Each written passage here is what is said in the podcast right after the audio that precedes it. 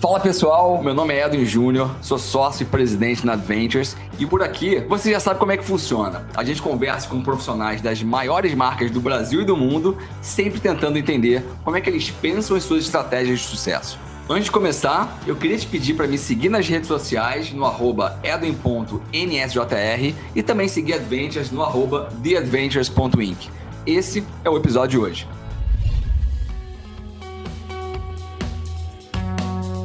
Ela começou a trabalhar na Mercedes-Benz, tem 15 anos, na Turquia, liderou projetos da companhia na Alemanha, está há 12 anos no Brasil. Atualmente, ela é executiva de marketing da Mercedes-Benz Caminhões, vem implementando iniciativas de inteligência artificial e todas as decisões de marketing hoje são data-driven. Além disso, ela participa de projetos sociais para inspirar outras mulheres no mercado de trabalho. Hoje estou aqui com o Ebru Semizar, CMO da Mercedes-Benz Caminhões. Tudo bom, Ebru? Tudo ótimo. E você? Obrigado, viu, pelo convite. Obrigado você por ter aceitado. Ela estava preocupada aqui antes sobre o sotaque. O sotaque dela é perfeito, já está aqui há 12 anos no Brasil, né? Sim. Mas e... sotaque é algo que eu não consigo tirar de mim. Agora faz parte da minha pessoa. Mas eu vou falar devagarzinho para todo mundo entender. Perfeito. É, então, Bruno, assim, eu sempre gosto de começar os papos aqui, né, conhecendo um pouquinho mais sobre o convidado. E, e, você é uma convidada mais curiosa ainda, né? Que você uhum. veio da Turquia. Conta um pouquinho dessa história pra gente, né? Como é que foi essa transição, um pouquinho ali da transição do teu país de, de origem ali para uhum. 12 anos no Brasil. Sim, então, eu nasci e cresci em Istambul, né, na Turquia, e estudei é, administração em alemão. Então, eu fui para a Alemanha para fazer a faculdade. E no meio de tudo isso, eu sempre me interessei muito com é, cultura latina, sabe? América do Sul. Eu aprendi espanhol, morei na Costa Rica um tempo. Legal. E comecei a trabalhar na Mercedes, lá na Turquia, na área da exportação. Era vendas para mercados que falavam espanhol. Então, eu uhum. praticava meu espanhol bastante. E na época, a gente teve um CEO da Turquia, é, era alemão, ele foi transferido para o Brasil e um dia, não sei como e não sei porquê, né? Eu senti alguma coisa, eu fui lá bater a porta do CEO da empresa. tipo, falei para a secretária, olha, eu eu queria trocar uma ideia com o senhor Ziegler na época. Aí eles estranharam, né? Falaram, como assim você vai trocar uma ideia com o CEO? Aí, enfim, daí eu consegui uns 15 minutos com ele falei para ele, olha, eu falo espanhol, eu fiz isso, isso, aquilo, e se um dia aparecer uma vaga no Brasil, eu queria muito é, me, me, candidatar. Uhum. E aí acho que era destino, porque ele lembrou, isso foi em 2009, em outubro. Fevereiro de 2010, eu recebi uma ligação daqui, do Brasil, né? A secretária do CEO, me oferecendo uma vaga aqui. Aí, assim, eu aceitei no telefone. Ele falou: olha, é uma decisão importante, dorme uma noite, amanhã você me liga. Eu falei, não, não, eu aceito. Enfim, eu não sei, realmente acho que foi uma coisa mais do destino. Aí cheguei aqui, agora faz 12 anos. Cheguei para ficar três anos, né? Mas aí uhum. foram é, dois anos mais, dois anos mais, já são 12 anos. Hoje eu estou trabalhando muito mais voltado para marketing. Hoje cuido toda a uhum. parte da marketing da empresa, eventos, trade, incentivos para concessionários, todo relacionamento com o cliente e prospecção também, que a gente está usando bastante inteligência artificial, é, machine learning, né, tentando realmente usar ro robôs para a gente uhum. conseguir ter melhores processos de marketing. Então, resumindo, é isso. Mas, você já conhecia o Brasil ou foi a primeira vez que você veio 12 anos atrás? Não, eu não conhecia nada do Brasil, nada, nada. Não falava uma palavra de português e o meu trabalho, né, o projeto que me ofereceram quando eu vim aqui, era um trabalho de melhoria contínua, Kaizen, uhum. né, vem do Japão. Uma coisa que você mapeia os processos, depois você fala onde que tem melhoria. Imagina que eu tinha 26 anos, uma menina que não fala português e ainda eu tinha que mapear os processos e falar para o pessoal aqui como que você faz o seu trabalho melhor do que antes. Sabe, era um desafio realmente muito, muito grande para mim. Era uma uhum. cultura que eu não conhecia, não falava português, eu tinha que aprender português em três meses. Fiz aula todos os dias, das sete até nove. Quando você começa a comunicar, né, assim, aí eu consegui meio que é, ganhar uns colegas de apoio e tudo mais, enfim. E foi para mim a primeira vez que eu também gerenciei um time, porque uhum. eu vim aqui como gerente de projetos, e me pediram para formar um time de seis pessoas. Enfim, eu falando espanhol, o pessoal falando português, fizemos entrevistas. Foi realmente um desafio que eu hoje acho que eh, me ensinou muito.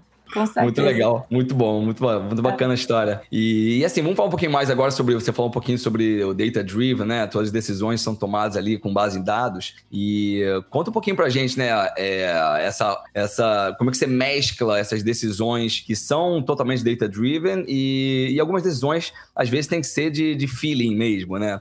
É, como, é que, como é que vocês tomam suas decisões hoje aí na, na empresa? Então, é, é realmente o, o, que você falou é muito verdade, né? A gente tem que ter uma mescla boa entre ser humano e entre robô, né? Uhum. Tem que ter um equilíbrio. E o que a gente faz é o seguinte: eu, como empresa, a gente é uma empresa grande, a gente tem influência também né, na parte social de, do país, do consumidor e tudo mais. A gente tem como fazer ações para melhorar a vida dos nossos consumidores. Então, tem um lado humano muito forte. E esse lado humano cria muito, muitos laços com o consumidor, né? Uhum. Cria lealidade na, no consumidor. Só que a empresa tem um lado bem racional que você tem que vender.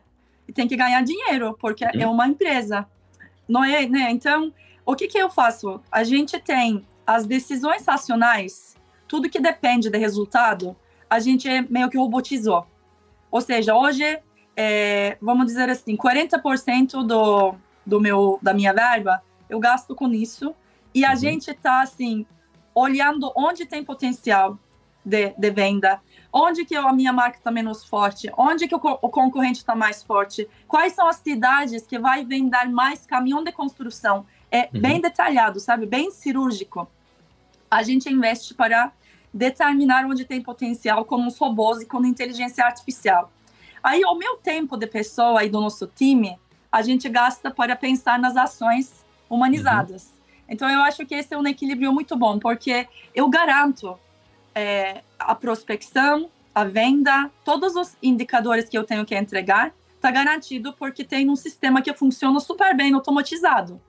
E, por outro lado, eu garanto também aquela conexão emocional com o meu consumidor, uhum. porque a minha cabeça e nosso coração, do meu time e todo mundo, pensa como que eu posso fazer uma diferença na vida dele, né, do consumidor. Então, acho que isso aqui está funcionando super bem.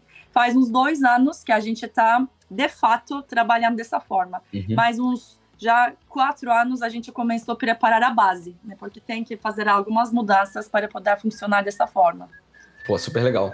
E, vamos falar um pouco sobre o segmento de caminhões, né? Acho que super curioso. É um segmento é um pouco diferente, assim, do, do dia a dia, né? Das pessoas que eu, que eu venho conversando.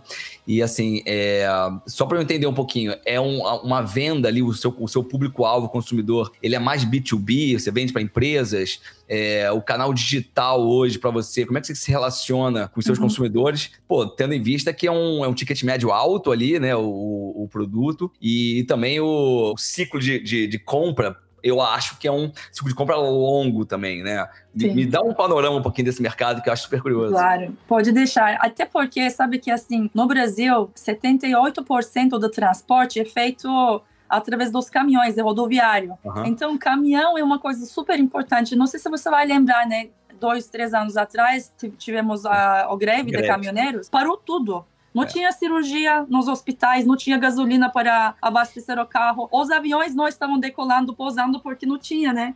Então, Sim. é uma coisa para o nosso país é muito importante. Inclusive, no, na nossa marca da Mercedes, é o maior mercado do mundo, Caramba. o Brasil. E aí, é um segmento super particular, porque a gente tem tanto B2B quanto B2C. Né? A gente vende para frutistas que têm 200, 300 mil caminhões. E a uhum. gente vende para aquele autônomo, a gente chama, que tem é, até cinco caminhões. Tá. Mas tem uma coisa, assim, um diferencial que a gente tem que conquistar como marca, que é o motorista de caminhão. Porque a gente tem hoje falta de motorista qualificada no uhum. mercado. Ou seja, não tem motorista para dirigir caminhão. E aí, o que, que acontece? O motorista decide qual caminhão ele quer dirigir. Entendi pensa no conforto, pensa né, na, na dirigibilidade e tudo mais, e aí o que caminhoneiro motorista quiser, normalmente a frotista compra.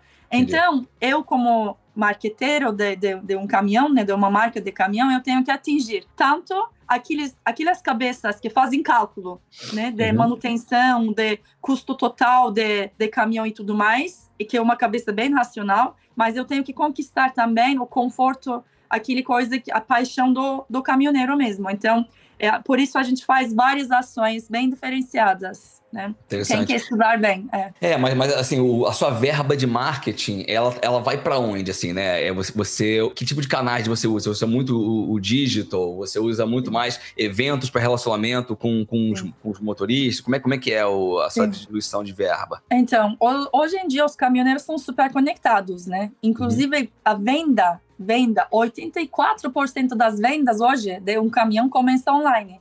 E a gente tá, é, também tem um showroom online, que foi a primeira coisa que nós fizemos na pandemia, que você pode ir lá, ver os caminhões, é, negociar com é, concessionário e tudo mais e comprar. Então, uma boa verba vai para digital, com certeza, uhum. e outro é muito relacionamento, muito relacionamento, porque com frutista, né, a gente a gente normalmente tem esse, esse diferencial de estar bem perto, bem parceiro, para entender qual dor ele tem, né? Uhum. Como a gente pode ajudar. Então, normalmente a verba está dividida entre relacionamento e digital. Perfeito.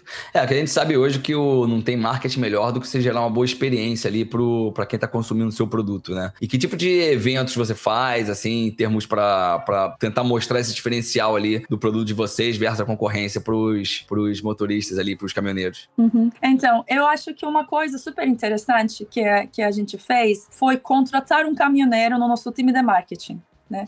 Acho que isso é uma coisa que faz toda a diferença. A gente, a gente contratou mesmo um motorista de caminhão há 40 anos, ele dirige Caramba. assim muito tempo. E agora o trabalho dele é estar nas estradas, nos postos e simplesmente ouvir e trazer para a gente o feedback do consumidor real, né? Uhum. E ele uma vez por mês, vai no nosso board, reunião do, do board, e faz uma apresentação. Caramba!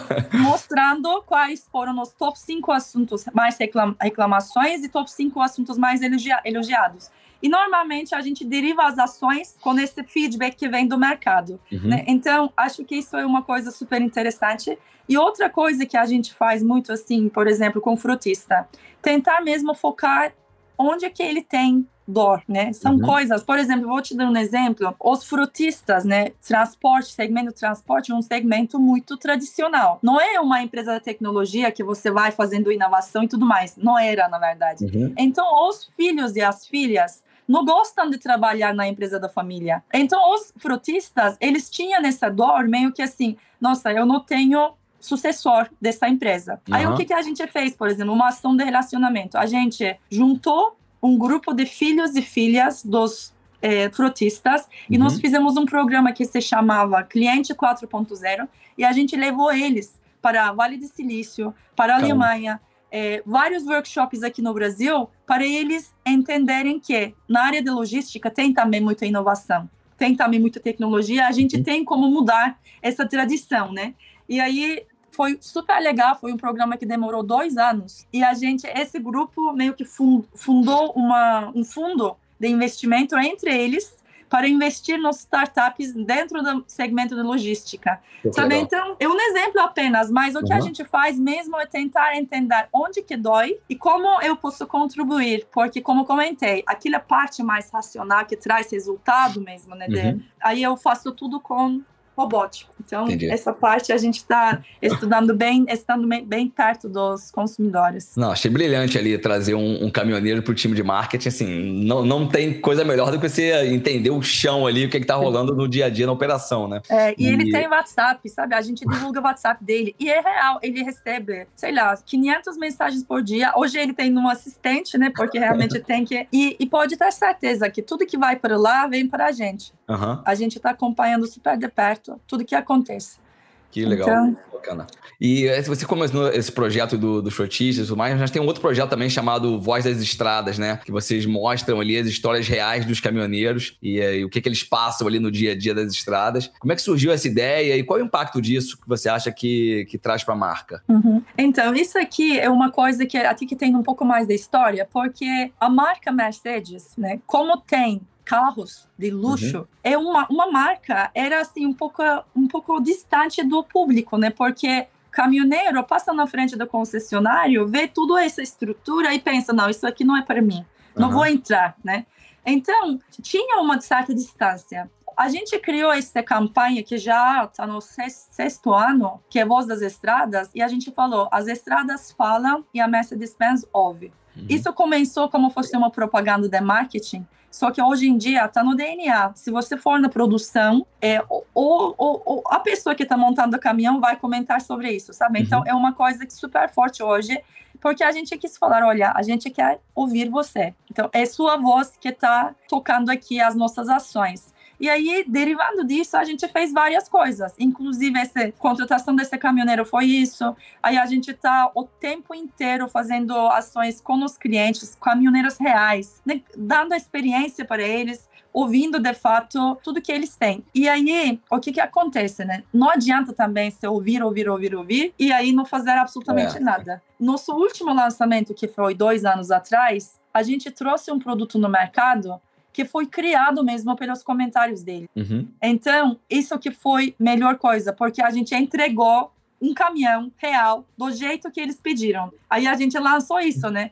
É, o caminhão se chama Actros, a gente falou novo Actros, do jeito que as estradas pediram. E isso, esse conceito é super interessante porque foi até para a Alemanha, né? A Alemanha global, eles estão agora na discussão de adotar também esse meio esse moto que a gente criou. Né? Então, e, o cliente está no foco. E que tipo de, vamos dizer assim, o que, que eles demandaram ali que vocês mudaram nesse produto, por exemplo, que você comentou? O que, que teve de diferente do, dos caminhões tradicionais ali? Não, então, tinha várias coisas. É, como uma empresa global, né, a gente tinha algumas coisas técnicas que, que tinha que estar padrão no mundo inteiro. Uhum. De, de, de, coisas, configurações de caminhão, né? Do cabine interior, painel, é, suspensão, algumas coisas realmente mais técnicas. E aí a gente conseguiu conversar Brasil, a é, Alemanha, porque a gente tinha muito feedback do consumidor, né? Então, o nosso uhum. foco, porque as empresas, né, assim, multinacionais têm esse, esse lado, né? Você tem que também mostrar a sua realidade para a sua matriz, que tem uma é. outra realidade, mas matriz está procurando também ganhar resultado mundial fazendo compras mundiais, né? Então, uhum. aí a gente fez todo esse trabalho de ouvir as estradas, usou isso também para convencer a matriz, dizendo, olha, o que o Brasil está precisando é tudo isso, tudo isso, né? E aí foi um trabalho em conjunto, onde o, o que a gente recebeu das estradas também influenciou bastante as decisões da Alemanha e aí o produto saiu. E, e foi um, um período realmente de um, um time, um trabalho, né, top-down também. O nosso vice-presidente de vendas, ele visitava os clientes e ele, ele falava assim: Eu não tenho hoje produto para vender, não vim aqui para vender. Uhum. Eu só quero ouvir o que você quer, o que você precisa, porque daqui um ano, quando eu lançar meu produto, vai ser do jeito que você pediu. Uhum. Ele fez isso durante um ano inteiro, visitando o cliente, não vendendo, apenas uhum. ouvindo, sabe? E isso, imagina, desde ele até, até o engenheiro que visita cliente. Todo mundo fez a mesma coisa. É, nada como escutar bem o consumidor e botar em prática. Não adianta escutar, como você falou, né? Não adianta escutar é. e por escutar. E sim, pô, pro consumidor ver que ele teve voz, né? Eu acho que é um pouquinho que é. vocês estão tentando fazer por aí. Exatamente. E você falou que vocês, pô, tem dois anos atrás, vocês lançaram esse produto, né? E aí, independente do produto, como, o, que, o que a pandemia impactou os segmentos de vocês? Teve, foi, foi, vamos dizer assim, foi positivo ou negativo? Obviamente, pandemia foi negativa, mas pro, pro negócio de vocês, é, como é que impactou? O impacto, na verdade, se a gente olhar no mercado, o mercado não parou, né? Até é. porque os caminhoneiros não pararam. Foi um segmento que realmente sofreu por causa disso trabalharam mesmo assim na pandemia com medo, com, com tudo que a pandemia trouxe para a gente. A gente sentiu isso no dia a dia, nada faltou né, nos mercados, é, nas farmácias. A gente teve tudo porque os caminhoneiros nosso segmento não parou. Então a demanda aumentou porque é, eles fizeram mais compras, como o negócio continuou. Mas por causa da pandemia, a gente tinha falta de falta de produto, né? Então foi um desafio realmente muito grande. Imagina um mercado que tem bastante demanda, por outro lado, você não está conseguindo produzir porque está faltando peça. Sim. Inclusive, depois agora da, da guerra da Ucrânia, por exemplo, tem umas peças que a gente nem imagina. É um pedacinho do motor vem mundialmente da Ucrânia e, de repente, o negócio não vem. Uhum. Aí, então, é, tivemos vários desafios, né?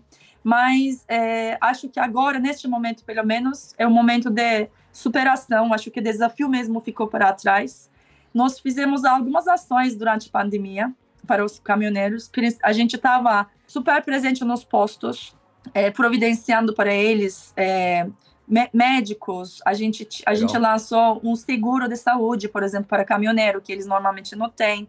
A gente fez, a gente providenciou para eles um serviço do psicólogo. É, sabe aquela coisa, como estou dirigindo, que a gente uhum. vê atrás do caminhão? Aí a gente fez uma campanha, como estou me sentindo porque o caminhoneiro trabalhou né, durante a pandemia, então a gente providenciou para eles uma linha quando ele quisesse, podia falar com um psicólogo, uma, fazer uma terapia, né? Então a gente fez algumas ações para poder apoiar nesse processo uhum. da pandemia, estar junto com eles. Mas graças a Deus agora ficou para trás, né? As coisas estão voltando com tudo. E, e assim, e, e, acho que pô, todas, as, todas as falas que a gente está falando aqui, você principalmente, você sempre traz muito o lado humano do negócio, né? Você sempre traz pô, a visão do caminhoneiro, porque o cuidado que vocês têm com eles. E aí, assim, além da, do projeto A Voz das Estradas, que a gente falou um pouquinho, tem um outro projeto, né, chamado o Movimento Voz Delas, que também traz essa conexão, principalmente com o público feminino, que assim, é super importante. E é, é um setor, né, que você fecha o olho, você imagina o setor de caminhões e tal, é um setor, pelo menos, ao meu ver, ainda muito masculino, né? E, pô, ter uma, uma líder feminina começando a puxar alguns movimentos, você acha que ainda existe um preconceito em relação às mulheres nesse setor? Você acha que é uma coisa que está sendo quebrada aos poucos, já foi quebrada? E qual é a importância do seu papel como uma líder importante dentro da companhia? Então, eu, é, nosso movimento A Voz Delas realmente é uma coisa que a gente criou também no Windows Estradas, porque tem muita mais mulher nas estradas do que a gente imagina. É. Além dos motoristas que dirigem caminhão, uhum. além das mulheres que estão sonhando com isso, tem muitas mulheres que acompanham os maridos, ah, né? Porque é, aquele segmento autônomo que comentei, que tem um, dois, três caminhões, eles uhum. normalmente uhum. andam com as, a esposa junto, Entendi. porque a vida deles é nas estradas, né? E nas estradas a gente não tem estrutura nenhuma para, para mulheres. Uhum. Realmente não tem. Um banheiro feminino não tem. Se você for, por exemplo, descarregar numa, num embarcador, super grande. Inclusive as empresas mais grandes que a gente conhece não tem uma salinha de espera para a mulher poder esperar. O que, que uhum. acontece? Quando o caminhoneiro chega para descarregar, a mulher não pode entrar junto e tem que ficar fora. Então, normalmente, elas ficam ali fora esperando porque não tem uma salinha para. Então, o que a gente fez foi mais criar uma consciência sobre isso. Né? A gente falou: olha, com pouquíssimo investimento, apenas abrindo uma salinha, você montando um banheiro feminino, você consegue ajudar muito porque são coisas uhum. básicas que hoje não tem. É uma coisa que eu falo que não é propaganda de marketing de jeito nenhum, inclusive uhum. convido os nossos concorrentes para fazerem parte disso, né? E a gente fez uma coisa super legal esse ano. A gente criou o primeiro caminhão feito por mulheres para mulheres. Né? Então, é, a gente lançou a primeira versão agora em março, no Dia das Mulheres. Uhum. E aí, quem realmente desenhou, criou, produziu foram mulheres. E a gente pensou em como que, o que, que uma mulher precisa dentro de um caminhão. Uhum. Aí a gente fez essa pergunta para, para público, né? A gente recebeu muita coisa, tipo banheiro. Então, vai ter um banheiro dentro do caminhão. Uhum. Então, é, sei lá, é, um secador de cabelo, é, uma bicicleta para eu poder ir na cidade fazer unha. Sabe? Então são uhum. coisas assim que realmente a gente não pensa, mas as mulheres precisam, né? Então, agora em novembro a gente vai lançar esse caminhão novo que vai ser primeiro para feito para mulheres. Pô, que bacana. É, tô super animada. É. Que legal.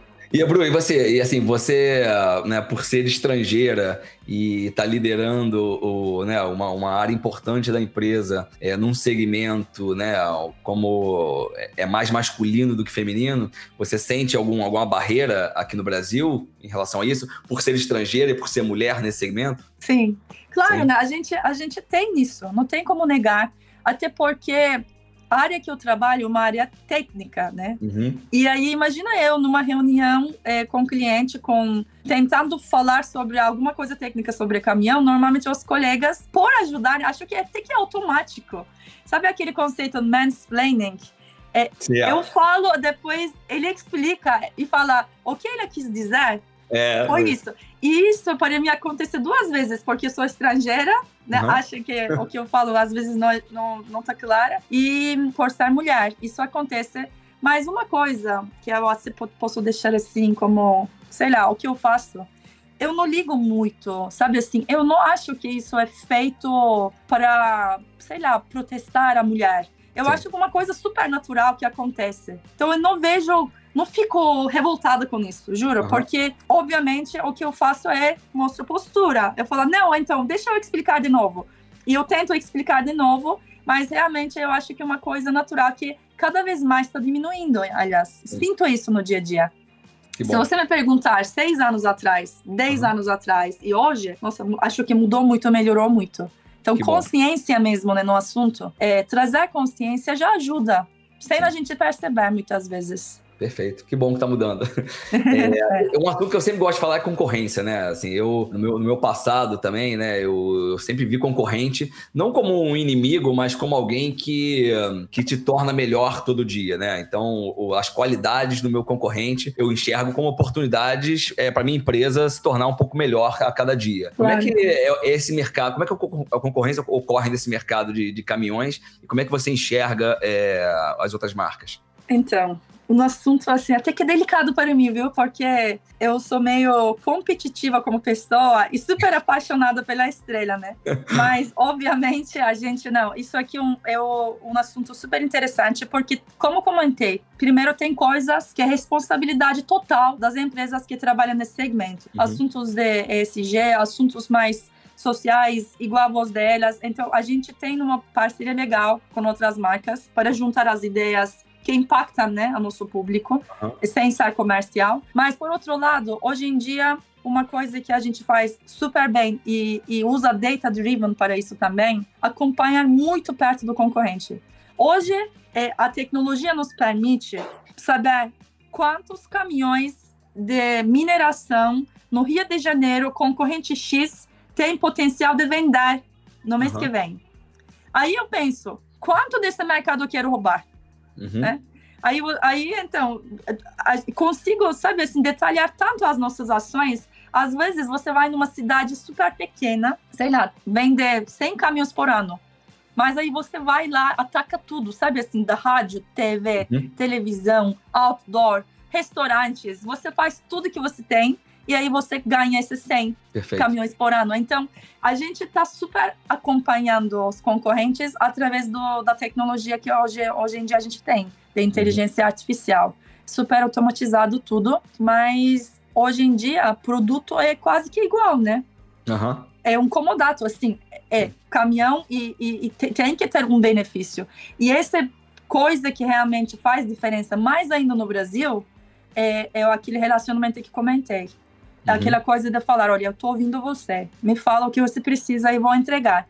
Isso aí, esse relacionamento, sei lá, na Alemanha talvez impacta menos, né? Uma cultura mais fria, uma coisa assim que é mais racional. Só que no Brasil, acho que uma das coisas mais importantes que a gente está colocando no centro também da nossa estratégia da comunicação, vamos dizer assim. Super legal. E assim, de novo, né? Tudo que, toda a pergunta que eu fiz e todas as observações, você sempre voltou com a, com a importância de olhar para o consumidor e esse relacionamento. Eu acho que é, 15, 12 anos de Brasil te fizeram também estar tá mais tá mais próximo em relação a isso, né? Quando você vai para outros Muito. países, você falou Alemanha e tudo mais, deve ser mais complicado mesmo, porque não existe essa abertura tão clara dos dois lados ali para criar um relacionamento mais próximo. É, exato. E aí, já indo para uma linha final aqui do nosso papo, eu sempre gosto também de saber um pouquinho, cara, como é que o, o convidado, assim, você se mantém atualizada, é, né, sentada numa cadeira tão importante que você está hoje, você lê muito, você pratica esportes, você é, escuta podcasts, como é que você se mantém atualizada para tomar suas decisões? Uhum. Então, não vai achar que é só puxa-saco, mas eu adoro o CMO Playbook, realmente adoro. Eu acho que tem super dicas boas, eu, eu sou super fã mesmo desse canal. Uhum. E por outro lado, eu, é, eu tô muito de relacionamento mesmo. Uhum. Sabe assim, eu gosto de uma, sim, uma simples conversa, traz tanta inspiração para mim, né? Eu que trabalho na área da marketing, é uma cabeça muito criativa, né? Sim. Então, eu gosto muito de fazer alianças ouvir as histórias das pessoas. Então, eu acho que é, realmente a forma que eu uso para me atualizar são esses é, encontros que a gente tem agora que está voltando ainda mais. Sim. Mas na pandemia também tivemos várias coisas virtuais que a gente fez. E eu gosto também de muito estar conectado com o que está acontecendo lá fora, né? Por, por minha natureza, né? Obviamente, uma turca que, que estudou fora, teve trabalho também nos outros países, então para, me, para eu me manter atualizada, eu vejo bastante recurso internacional às uhum. vezes, né, eu acho que eu copio com orgulho, sempre falo isso. Porque se funcionou lá, eu vou fazer minha versão e copiar a ideia e faz. Sabe, acho que isso aqui é, traz um, um, dinamismo legal no, no dia a dia. Eu também é, encorajo muito o meu time para, para ficar ligado, sabe? Aquele, aquele uhum. cabeça internacional, o mundo não está aqui. Tem muita mais coisa acontecendo lá fora. Por que não a gente vai traz? Até porque o brasileiro acho que tem uma coisa que eu admiro muito, que é aquela cabeça aberta para mudanças, né? Como uhum. passou por muitas mudanças ao longo da história, Sim. De economia, de política, de muita coisa, eu acho que quando você traz uma ideia nova, normalmente o brasileiro não recusa, viu? Ele, ele abraça.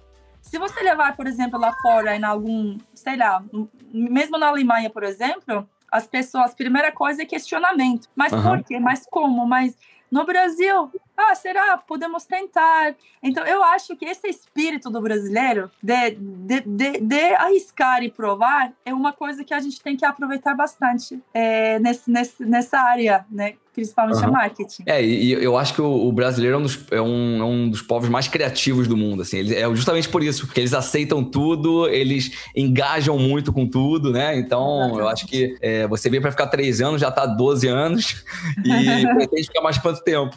É, então, eu acho que, eu não sei, agora eu, aliás, eu já me naturalizei também, né? Eu tenho RG e tudo. Tenho passaporte brasileiro. Mas é porque é minha paixão, sabe? Uma coisa que, como falei no início, né? Acho que para mim foi destino estar aqui. Uhum. Obviamente, minha família está na Turquia, então, em algum momento, eu vou querer estar perto deles. Uhum. Mas é, a conexão que eu criei com o Brasil é do outro mundo. Então, eu acho que isso é para a vida inteira que vai ficar. Mas eu acho que é aquilo que você falou realmente, né? Da gente aproveitar esse espírito, essa eu sou um adendo, né? Eu sou apaixonado pelo carnaval e já desfilei muitas vezes. Ah, legal. E, e cada vez que eu desfilo, sabe aquela coisa? Você vai no ensaio, ninguém tá ensaiando nada. Aí você vai no ensaio técnico, que tem umas pessoas, vai, que vai desfilar, mas assim, ninguém tá sabendo nada. Uhum. Aí você chega no dia de desfile, de repente, 6 mil pessoas, todo mundo pulando de um jeito, do mesmo jeito, uma sintonia, uma harmonia, sabe? Eu penso, gente, como pode? Ninguém ensaiou. como, sabe? Tem uma coisa, acho que é meio mágica, e a gente pode usar isso no dia a dia, no mundo corporativo, que acho que a gente não está aproveitando o suficiente. Perfeito, Bru. Assim, super obrigado pelo papo. Acho que foi um papo super leve, super informal e botando sempre o consumidor e, e o público o público-alvo ali na, na, na, cabeça sempre, como você falou. E assim, é, que sorte a nossa ter uma, uma turca brasileira tocando uma marca tão legal quanto a Mercedes. Sim, contem comigo sempre. Realmente, como eu falei, eu adoro trocar ideia, me, me relacionar e, e, falar sobre isso, principalmente, uhum. né? Então, estou sempre à disposição, se precisando de qualquer coisa. E agradeço muito, muito o convite. Também adorei, Edmo. Tá Obrigada. Obrigado, Bruno. Tchau, tchau. Beijo. Tchau. Um beijo. Esse foi mais um episódio do The CMO Playbook. Espero que tenham gostado de mais uma troca de conhecimentos e experiências. E para a gente continuar conectado, não esquece de tirar aquele print do seu play desse episódio e me marcar lá no Instagram, no arroba edwin.nsjr, deixando aquelas 5 estrelas na plataforma em que você está escutando a gente. Espero você no próximo episódio.